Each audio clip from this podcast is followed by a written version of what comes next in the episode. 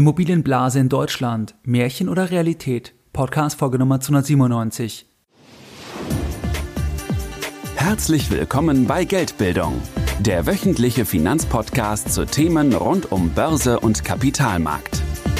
Erst die Bildung über Geld ermöglicht die Bildung von Geld. Es begrüßt dich der Moderator Stefan Obersteller.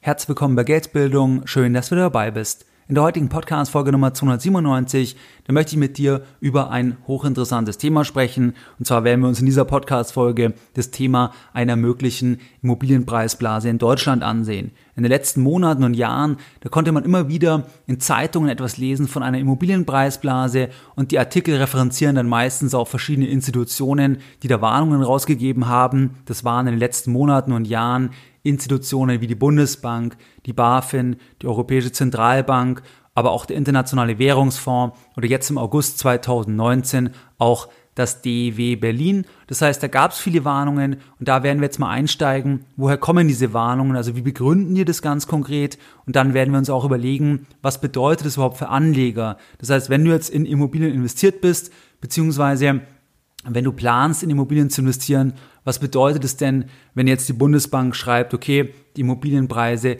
sind aus der Sicht von der Bundesbank derzeit um 15 bis 30 Prozent überbewertet? Was bedeutet es eigentlich? Das werden wir uns auch ansehen. Dann werden wir uns auch ansehen eine Veröffentlichung vom IFW Kiel, jetzt auch ganz aktuell vom August 2019. Und zwar kommen die zu einem völlig anderen Ergebnis. Das heißt, die sagen, dass in keiner Weise eine Spekulationsblase in Deutschland zu beobachten ist, weil die schauen sich die Überrenditen an, äh, pardon, die Überschussrenditen und da kommen die zum Ergebnis, dass diese Überschussrenditen auch in Ballungszentren wie München zum Beispiel sogar über den Werten liegen vom Jahr 2005. Das kann man so erklären, dass die im Kern sich das relativ anschauen und viele anderen die Warnungen rausgeben, die schauen sich das isoliert betrachtet an. Das heißt, die fokussieren sich zum Beispiel auf die Kaufpreisfaktoren, schauen wir uns aber alles gleich im Detail noch an. Wenn wir jetzt einsteigen, dann ist erstmal die Frage, was ist überhaupt eine Preisblase, was ist eine Spekulationsblase? Wir kennen die Begrifflichkeiten von der Tulpenblase, von der Dotcom-Blase, von der letzten Immobilienblase in den USA, aber was ist eigentlich eine Preisblase? Eine Preisblase, das ist im Kern eine substanzielle Fehlbewertung eines Vermögenswertes. Das heißt, dass einfach unheimlich viel Luft, unheimlich viel Fantasie in einem Vermögenswert ist und irgendwann, da kommt dann eine Nadel an den Ballon hin und dann platzt das Ganze und dann korrigiert sich der Wert um 10, 15, 30, 50 Prozent, vielleicht sogar auch um 100 Prozent, wenn du an das Thema der Dotcom-Blase denkst, dass da ganz, ganz viele Aktien auch komplett wertlos geworden sind, weil die einfach im Vorfeld nur unter der Fantasie nach oben gegangen sind. Und ähm, da gab es aber gar keine Substanz. Das gleiche hatten wir auch gesehen jetzt bei Kryptowährungen. Das heißt, da war das auch ein Stück weit das Thema, dass da teilweise Token emittiert wurden, da wurden Millionen eingenommen, teilweise dreistellige Millionenbeträge, ohne dass man genau weiß, wie bin ich da überhaupt beteiligt, was bekomme ich da überhaupt genau. Man hat einfach noch gar kein Gefühl gehabt, aber einfach, weil man alles so toll gezeichnet hat, weil man eine totale Euphorie hatte und dann ist halt hier auch das geplatzt, weil viele einfach wertlos geworden sind. Das heißt, man hat einfach eine substanzielle Fehlbewertung eines Vermögenswertes. Jetzt muss man halt sagen, Immobilien werden nicht wertlos. Das heißt, dass es hier schon mal völlig unterschiedlich ist, wenn man eben von einer Preisblase spricht. Also wenn ich jetzt sage, wie die UBS in einem Report, wo ich auch mal aufgegriffen hatte, dass Münchner Wohnimmobilien, dass es eine Preisblase ist, dann kann ich das natürlich nicht vergleichen mit einer Preisblase damals bei Internetaktien, mit einer Preisblase bei Kryptowährungen, weil quasi dieser Drawdown, wenn es platzen würde, völlig anders ist weil halt das Asset viel fragiler ist. Das heißt, es ist erstmal wichtig zu verstehen, dass Preisblase nicht Preisblase ist und bei Immobilien, da geht's halt dann um 10, 15, vielleicht 30 Prozent, ähm, vielleicht ein bisschen mehr realer Drawdown, aber das war's halt dann auch schon und nicht irgendwo, dass es jetzt wertlos wird. Also Preisblase ist nicht Preisblase. Des Weiteren ist es so, dass die Identifizierung im Vorfeld sehr, sehr schwierig möglich ist. Warum ist die Identifizierung im Vorfeld sehr, sehr schwierig möglich? Die ist sehr schwierig möglich, vor allem auch bei Immobilien, weil im Kern geht es ja um das Erkennen von einer Fehlbewertung. Und wenn ich eine Fehlbewertung erkennen will, dann brauche ich erstmal den fairen Wert. Also was ist der faire Wert? Was ist der faire Wert? Und hier muss man halt sagen, dass der faire Wert zum Beispiel von einer Immobilie das ist halt auch nicht in Stein gemeißelt, das ist auch nicht ein physikalisches Gesetz, sondern das hängt halt auch von Parametern ab, also vom Zinsumfeld, was erwarte ich und so weiter. Und dann komme ich auf einen fairen Wert, aber ich kann auch auf einen anderen fairen Wert kommen, wenn ich halt andere Annahmen habe. Das ist das gleiche Thema bei Unternehmensbewertungen. Das weißt du ja vom Podcast, dass jede Unternehmensbewertung, das ist mehr Kunst als Wissenschaft. Das ist keine Wissenschaft, weil du kannst, wenn du die Annahme ein Stück weit veränderst, zu einem völlig anderen Ergebnis kommen. Wenn du daran denkst, dass vor allem in Anführungszeichen überbewertete Aktien in den letzten zehn Jahren sehr, sehr gut performt haben, dann haben halt Value-Investoren zum Beispiel gesagt, ich kaufe keine Amazon-Aktie, weil da ist das KGV so hoch. Ich kaufe keine Amazon-Aktie, weil da ist das Kurs-Buch-Verhältnis so hoch. Aber was sagt das schon? Es hängt halt davon ab, was die Zukunft bringt. Wenn in Zukunft noch viel mehr Wachstum kommt, dann ist es ja absolut gerechtfertigt, dass eben das heute höher bewertet ist. Ziehen wir die Parallele zu Immobilien. Wenn heute Immobilien in München extrem teuer sind, dann meint man das ja, dass halt zum Beispiel das Kaufpreisverhältnis extrem hoch ist. Also, dass ich irgendwie 39 mal, 40 mal die Jahresmiete benötige, um den Kaufpreis refinanziert zu haben. Das heißt, die Rendite, das ist ja die andere Seite, die ist sehr, sehr gering. Die wäre dann bei 40 bei 2,5 Prozent. Und ähm, warum ist das aber so? Das ist so, weil halt Leute sagen, in München werde ich Immobilien auch in 10, 20 Jahren noch vermieten können. Was mache ich sonst mit meinem Geld? Es gibt vielleicht irgendwann Negativzinsen. Das heißt, es gibt halt Treiber, die diesen Faktor nach oben gehoben haben. Und ähm, das hat halt einen Grund. Und trotzdem kann es sein, dass die Preise weiter auf dem Level bleiben, vielleicht sogar weiter noch ein Stück weit steigen. Das heißt, das Thema Spekulationsblase, das ist ein sehr, sehr komplexes Thema und ist alles andere als trivial, das im Vorfeld zu erkennen. Bei Immobilien ist es halt so, dass es hier einfach die Aufmerksamkeit gibt von ganz vielen Institutionen wie Zentralbanken, Nationalbanken, weil einfach der Immobilienmarkt riesig ist. Und wenn es hier eine Blase gibt, dann kann es halt sein, wenn das dann platzt, dass das dann auf die gesamte Wirtschaft ausstrahlt. Das hatten wir damals in den USA.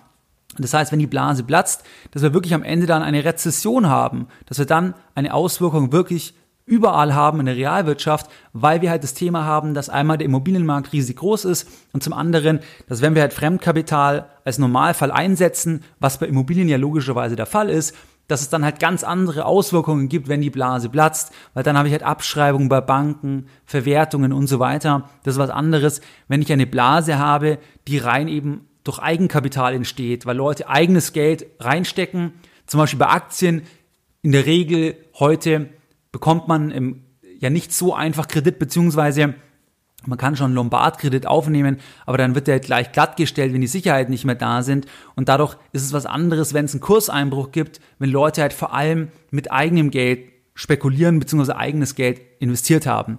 Also das ist zu diesem Thema und deswegen gibt es halt auch viel Frühindikatoren, wo halt eben Bundesbank, BaFin und so weiter versuchen, das im Vorfeld zu erkennen, damit man dann letztlich dem Gesetzgeber Impulse geben kann, was könnte man denn machen, damit eben die Blase nicht noch größer wird, wenn es denn eine Blase ist. Das ist so ein Stück weit der Hintergrund. Wenn wir uns die Immobilienpreise ansehen, dann haben die sich ohne Zweifel extrem gut entwickelt. Die haben sich phänomenal entwickelt. Das ist auch historisch eine absolute Anomalie gewesen jetzt ähm, die letzten zehn Jahre. Da habe ich jetzt ein paar Zahlen von einer Studie von der Sparda Bank und zwar mit dem Titel Wohnen in Deutschland 2019. Da schreiben die, in 99 Prozent der Städte und Landkreise sind die Preise seit 2005 gestiegen. Die Preise stiegen im Zeitraum 2005, erstes Quartal, bis 2018, drittes Quartal, durchschnittlich um 54,1 Prozent, was einem jährlichen Anstieg von 3,4 Prozent entspricht. Die bereits teuren Regionen sind auch die dynamischsten und so weiter. Zitat Ende. Das heißt, erstmal, der Anstieg erscheint gar nicht so groß, aber es gab einen Anstieg in der Breite. Hier muss man halt sagen, es gab den Fokus auf die Ballungszentren, das heißt vor allem Berlin, München, Augsburg, Hamburg, Frankfurt. Diese Städte haben am extremsten zugelegt und ähm, die Sparda-Studie, die startet jetzt im Jahr 2005. Der richtige Anstieg, ich sag mal, die richtigen PS, die sind ab 2009 auf die Straße gekommen. Da gibt's auch von der Bundesbank eine Grafik, da schauen die sich immer die Städte an, die sieben Großstädte, dann in Deutschland insgesamt. Und da sieht man halt, okay, die Preise ab 2009, da ging es wirklich los. Da hat die Party richtig angesetzt. Das war wirklich genau Finanzkrise, Zinsabsenkung danach und da ging es halt richtig rauf. Das heißt, wir können sagen, okay, in zehn Jahren, da haben sich die Preise in großen Städten halt verdoppelt und teilweise mehr. Und das ist natürlich ein Riesenanstieg, einfach jetzt mal bei den, bei den Kaufpreisen. Die Mieten, die sind auch extrem gestiegen. Klar, das haben wir auch politisch und so weiter, dass das thematisiert wird, dass quasi das immer schwieriger wird, sich eine Wohnung zu leisten, dass man immer mehr vom Netto ausgeben muss. Aber noch extremer sind die Kaufpreise gestiegen und die Kaufpreise sind erstmal auch in der Breite gestiegen. Das heißt, auch das Umland, das ist auch mitgegangen. Augsburg zum Beispiel, ich bin in Augsburg geboren. Augsburg ist das Umland letztlich. Also immer mehr Leute, die pendeln von Augsburg nach München, weil man einfach in Augsburg noch viel mehr bekommt. Aber klar, treibt es die Preise halt auch in Augsburg extrem, wie wir jetzt auch gesehen haben. Beziehungsweise, ich weiß gar nicht, ob ich es genannt habe, aber Augsburg, da ging es auch um über 100 Prozent nach oben bei den Preisen, jetzt gemäß Zahlen von dieser Sparda-Studie. Das heißt, wir haben diese riesigen Anstiege, teilweise mehr als verdoppelt in unter zehn Jahren. Und jetzt schauen wir uns mal ein paar Warnungen an, und zwar jetzt ganz aktuell vom DEW Berlin. Das Deutsche Institut für Wirtschaftsforschung e.V., DEW Berlin, die haben im August 2019 einen Artikel publiziert mit dem Titel Immobilienpreisblase Warnstufe Gelb für Deutschland. Das ist der Titel. Warnstufe Gelb, also es scheint noch keine Warnstufe Rot zu sein aus deren Sicht, aber Warnstufe Gelb. Und die sagen, dass sie die Wahrscheinlichkeit für eine spekulative Preisblase in Deutschland, dass sie die halt bei über 90 Prozent sehen, beziehungsweise zwischen 80 und 100 Prozent bis Ende 2019. Wie kommen die auf die Zahl? Ich meine, es ist irgendwie aus der Luft gegriffen. Die haben hier ein Modell, da schauen sie sich halt verschiedene Faktoren an. Da versuchen die letzten Endes die wertbestimmten Faktoren sich anzuschauen und dann das zu vergleichen mit dem aktuellen Preis am Markt. Also dann sind wir wieder bei diesem Thema, was ist der fundamentale Wert, was ist der innere Wert, was eben das Schwierige ist und was ist dann der Wert am Markt. Und da schauen sie sich halt Themen an wie Einkommensbevölkerungsentwicklung, Kreditvergabe, Anteil der Kredite am Bruttoinlandsprodukt und so weiter. Und da sagen die halt, okay, erstens, die Preisentwicklung war explosiv, hatten wir auch gerade gesehen. Die Preise haben sich von den Immobilienerträgen entkoppelt. Das heißt nichts anderes, als dass die Kaufpreisfaktoren massiv angestiegen sind. Das heißt, man braucht immer mehr Jahresmieten, um die Wohnung letztlich zu refinanzieren.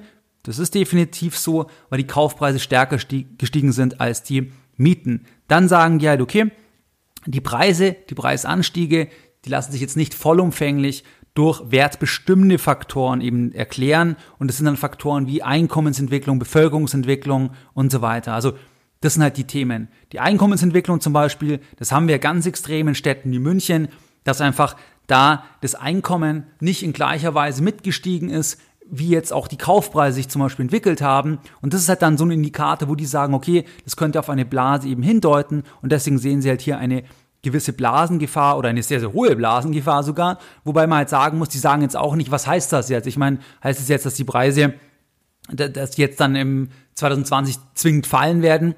Kann man auch eben nicht sagen, weil die schreiben auch, dass man natürlich das nicht wirklich vorhersehen kann, beziehungsweise man kann es halt nicht timen. Ähm, man kann halt nur eben Modelle anschauen, eben Annahmen, Hypothesen formulieren, aber es gibt einfach nicht die eine Zahl, wo man sicher eine Spekulationsblase vorhersehen kann. Sie sagen zumindest noch, dass es ein paar Punkte gibt, die das Ganze abmildern. Zum Beispiel die Zinsbindung ist relativ lange.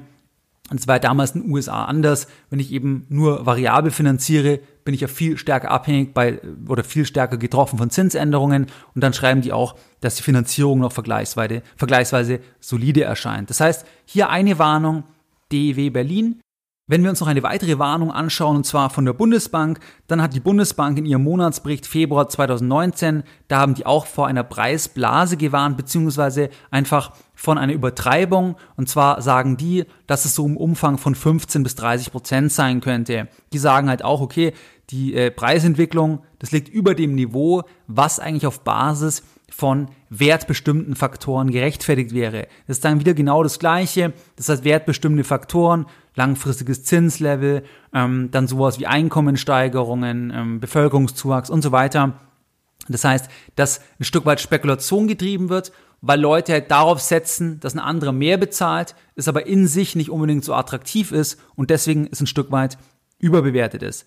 Es gab auch von der EZB, von der Europäischen Zentralbank, eine Warnung oder einen Hinweis auf eine Überbewertung, und zwar in dem Jahresbericht des Europäischen Ausschusses für Systemrisiken. Das haben die damals initiiert als Reaktion auf die Finanzkrise, um eben so eine Art Frühwarnsystem zu haben. Und da sind wir wieder beim Thema. Immobilien sind halt sehr, sehr relevant, weil es ein Riesenmarkt ist, weil es ein kreditfinanzierter Markt ist. Das heißt, wenn es hier eine Blase gibt und wenn die dann platzt, dann haben wir einfach ein Riesenthema. Und ähm, da sprechen die sich auch ein Stück weit aus für eine Überbewertung, dass man da einfach vorsichtig sein muss, weil einfach die letzten Jahre die Wirtschaft sich sehr, sehr gut entwickelt hat, weil, weil ähm, mehr Leute eben sich verschuldet haben und dass das einfach ja eine Gefahr sein könnte. Es gibt jetzt eine kurze Unterbrechung der heutigen Podcast-Folge mit einer einfachen Frage an dich. Würdest du gerne Fahrzeiten, Arbeitswege oder Wartezeiten produktiver nutzen? Wenn du sagst ja, das würdest du gerne, dann möchte ich dich auf den Sponsor der heutigen Podcast-Folge hinweisen und das ist Blinkist. Es kommt jetzt eine kurze Werbeunterbrechung. Blinkist ist eine App und mit dieser App da kannst du dir die Kernaussagen aus über 2500 Büchern in nur 15 Minuten durchlesen oder super praktisch anhören. Es gibt bei Blinkist Sachbücher über persönliche Entwicklung, Psychologie, Business-Ratgeber und vieles mehr. Am Ende von jedem Titel, da bekommst du konkrete Handlungsanweisungen, das heißt eine Art Lessons Learned. Jeder Titel ist bei Blinkist auf Deutsch und Englisch verfügbar und wird von echten Menschen produziert. Ich persönlich nutze Blinkist am liebsten beim Sport und ähm, ich kann dir folgendes Buch aktuell empfehlen bei Blinkist und zwar das Buch mit dem Titel Bitcoin, Blockchain und Kryptoassets von Fabian Scheer und von Alexander Behrensen. Die sind von der Uni Basel und da bekommst du einfach einen Einblick in 15 Minuten in das Thema Blockchain und Co. Bei Blinkist, da kommen jeden Monat circa 40 neue Titel hinzu. Das heißt, es wird nie langweilig und du musst, wie gesagt, nur 15 Minuten pro Titel investieren, lesen oder anhören. Und ich persönlich mache das so, dass ich das investiere und wenn es mir dann gefällt, dann kaufe ich mir das Buch. Das heißt, dass ich Blinkist als eine Art Vorselektion nutze. Im Moment gibt es eine Aktion exklusiv für die Hörer meines Podcasts und zwar auf blinkist.de slash Geldbildung. Da erhältst du 25% Rabatt auf das Jahresabo Blinkist Premium. Nochmal, ich buchstabiere das für dich. Blinkist schreibt man B-L-I-N-K-I-S-T. Das heißt blinkist.de slash Geldbildung. Da kannst du dir 25% Rabatt sichern. Ich werde das auch in den Show Notes verlinken.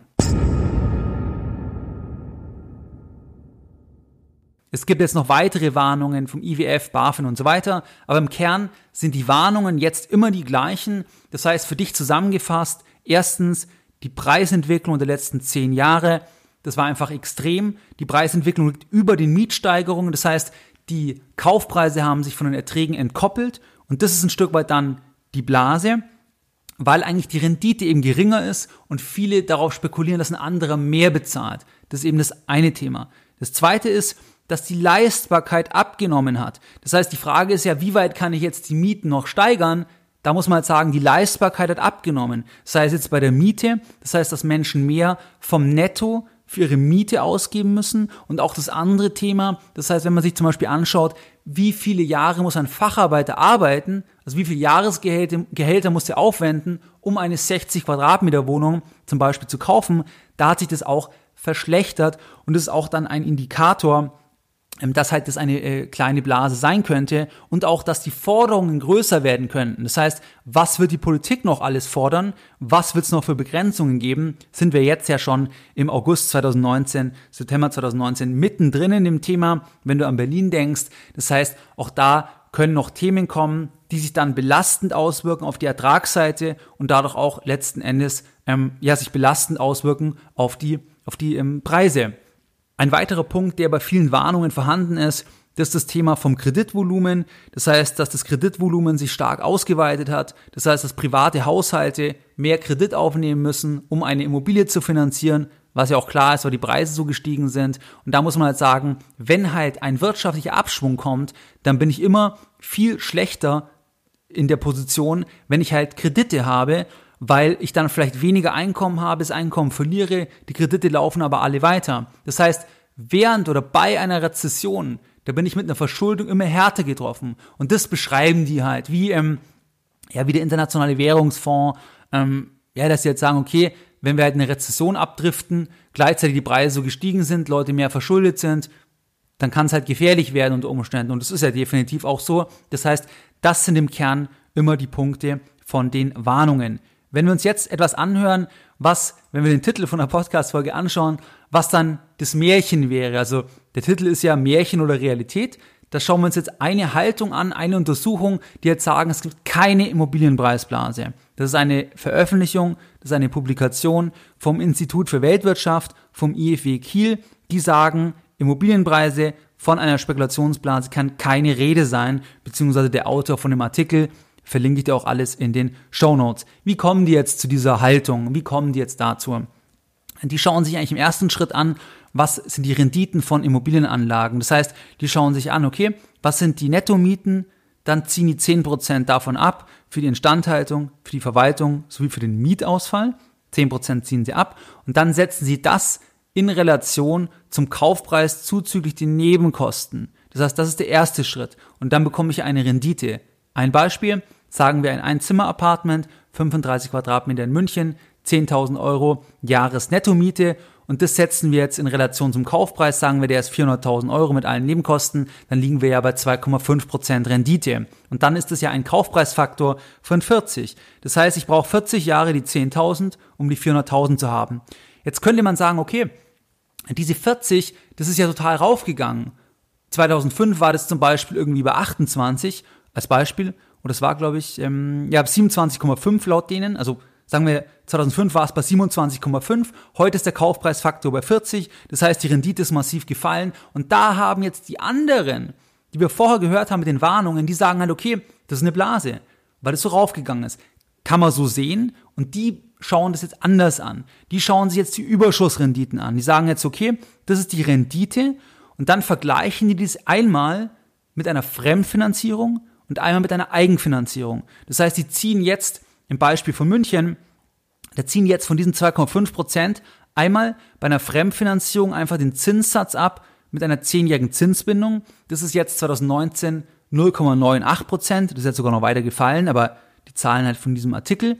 Das ziehen die ab. Und bei einer Eigenfinanzierung, da ziehen sie die durchschnittlichen Zinsen für ein zehnjähriges Festgeld ab und das ist 0,97 Prozent. Und da landet man dann auch in München, wenn man eben mit 2,5 Prozent startet, da landet man dann noch über 1 Prozent, man ist noch im positiven Bereich und dieser Wert, der liegt über dem Wert vom Jahr 2005. Das heißt, damals waren die Überschussrenditen negativ, die waren niedriger, weil zwar die Kaufpreisfaktoren geringer waren, die Rendite war höher, aber die anderen Sachen waren ja auch höher, also die Festgeldzinsen waren höher und auch ähm, die Hypothekenzinsen waren höher. Das heißt, wenn wir einfach mal uns ein paar Zahlen anschauen, dann starten wir mit München. Das heißt, da ist der Vervielfältiger, der Kaufpreisfaktor, der ist gemäß deren Analyse bei 39,4 jetzt in 2019 und der war 2005 bei 27,5. Das heißt, schaut man drauf, dann war damals die Rendite viel höher, heute viel geringer, aber wenn man das eben relativ anschaut, das heißt die Zinsen abzieht, dann hat man heute bei einer Fremdfinanzierung eine Überschussrendite von 1,08 und damals hatte man eine von minus 0,93. Das heißt, das ist halt das Thema. Und bei der Eigenfinanzierung ist ungefähr das Gleiche, also vergleichbare Zahlen. Und das hat man auch in anderen Städten. Das heißt, in München, da ist die Überschussrendite logischerweise am geringsten, weil der Kaufpreisfaktor am höchsten ist. Wenn wir uns jetzt anschauen, sowas wie Bremen nennen die hier noch, da liegt die Überschussrendite heute bei 2% und damals lag die bei 0,34% 2005. Dann schauen wir uns mal noch an ähm, Frankfurt, da liegt die heute bei 1,09 und damals bei minus 0,04 und so weiter. Also so begründen die das. Das heißt, die sagen, die Immobilienpreise sind heute unterhalb des Fundamentalwertes, weil eben die Überschussrenditen heute attraktiver sind gegenüber 2005.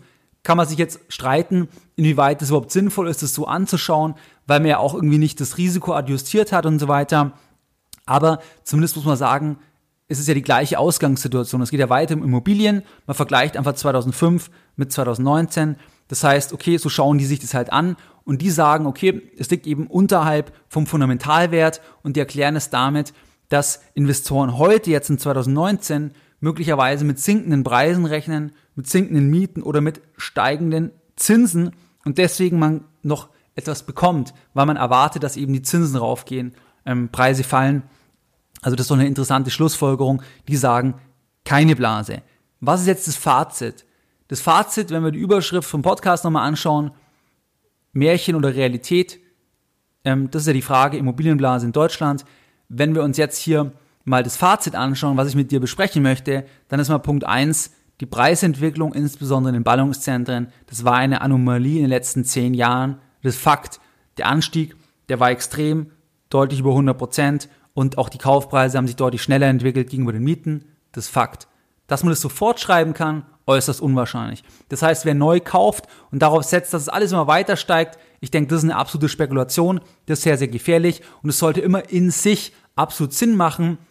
Das heißt, dass man auf Basis von den Einnahmen, die man erzielen kann, dass es in sich als Investment Sinn macht und dass man jetzt nicht rechnet, dass man irgendwie dann 20, 30 Prozent mehr bekommt in drei Jahren. Das ist, glaube ich, ganz, ganz wichtig. Das mal als erster Punkt. Ähm, dann kann man sicher sagen, dass die Risiken sicherlich ein Stück weit zugenommen haben. Das betrifft aber alle Anlageklassen. Das betrifft Anleihen in noch viel größerem Umfang. Das betrifft auch Aktien letztlich, weil halt die letzten zehn Jahre fast alles gestiegen ist einfach. Das heißt, es ist kein immobilienspezifisches Thema aus meiner Sicht. Das heißt, wenn jetzt jemand mit dem Etikett Spekulationsblase argumentiert, dann, dann kann man das auf jeden Fall auch von Anleihenmarkt machen.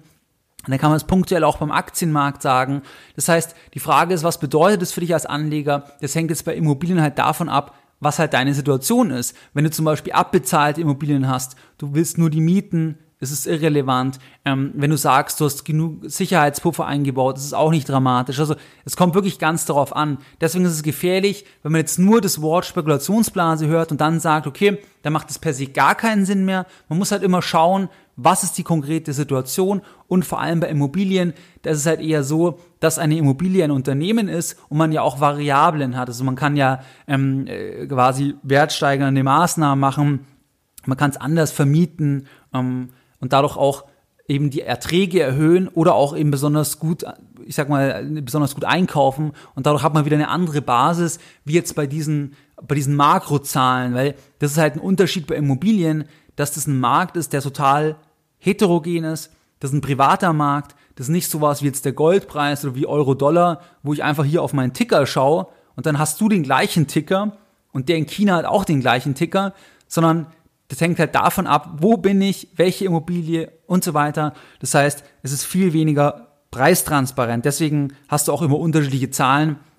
Wenn du zum Beispiel irgendwie liest, okay, Immobilien haben 110,5 Prozent zugelegt in Stadt X. Ja, das, das, ähm, ich meine, das hängt ja davon ab, was ist da die Datenbasis letztlich. Da muss man sagen, was mir wichtig ist für dich, dass auch sehr große Institute, Banken, Zentralbanken und sonstige Marktbeobachter, die tun sich unglaublich schwer, eine Spekulationsblase zu prognostizieren. Und da helfen auch Frühwarnsysteme, ja, die helfen auch nicht so viel. Ähm, das heißt, das kannst du eh nicht erwarten, dass die dir das genau sagen können.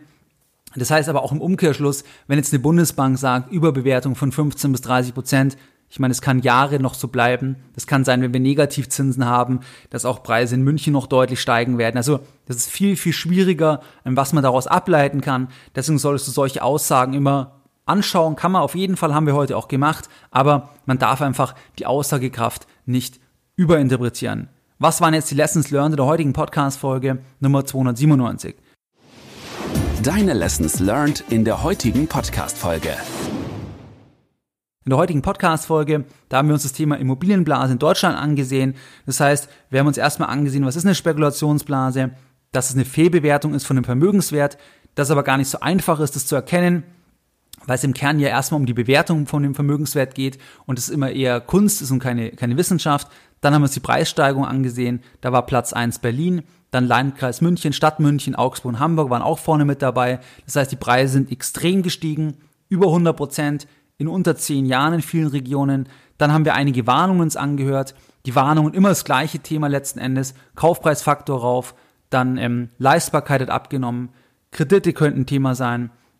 Das sind die Punkte, was ist, wenn wir eine Rezession haben? Das heißt, das sind die Punkte, die dagegen sprechen oder, oder die für eine Immobilienblase sprechen. Und dann haben wir uns ein Beispiel angehört vom IFW Kiel, warum die sagen, keine Immobilienblase, die haben sich das Ganze halt relativ angeschaut. Die haben halt das verglichen mit Festgeldzinsen, ähm, Hypothekenzinsen und dann einfach den Vergleich gemacht 2019 zu 2005 und dann halt gesagt, okay, heute sind eigentlich die Überschussrenditen höher. Wie du es gewohnt bist, da möchte ich auch die heutige Podcast-Folge wieder mit einem Zitat beenden und heute ein Zitat von Walter Scheel. Nichts geschieht ohne Risiko, aber ohne Risiko geschieht auch nichts. Mehr Informationen zu Themen rund um Börse und Kapitalmarkt findest du unter www.geldbildung.de. Und immer daran denken, Bildung hat die beste Rendite.